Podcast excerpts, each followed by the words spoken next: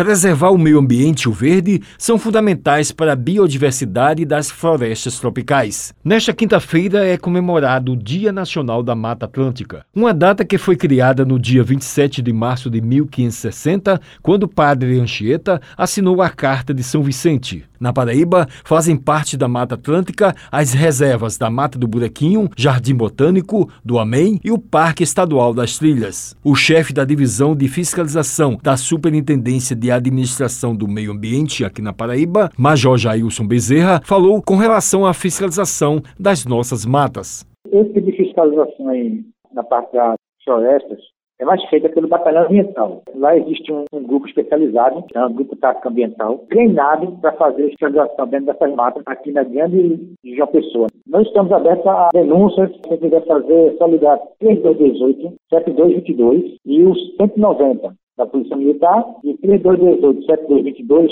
é do Batalhão Ambiental. Maria Cristina Vasconcelos, coordenadora de estudos ambientais da SUDEMA, diz da importância da data e o que o órgão vem fazendo na prevenção ambiental. O dia desse bioma é muito importante para a reflexão de cada ser humano. O que podemos fazer para melhorar, recuperar e conservar a SUDEMA trabalha com controle, prevenção, fiscalização, educação ambiental e estudos nessas áreas. Ela falou quais as penalidades no combate ao desmatamento.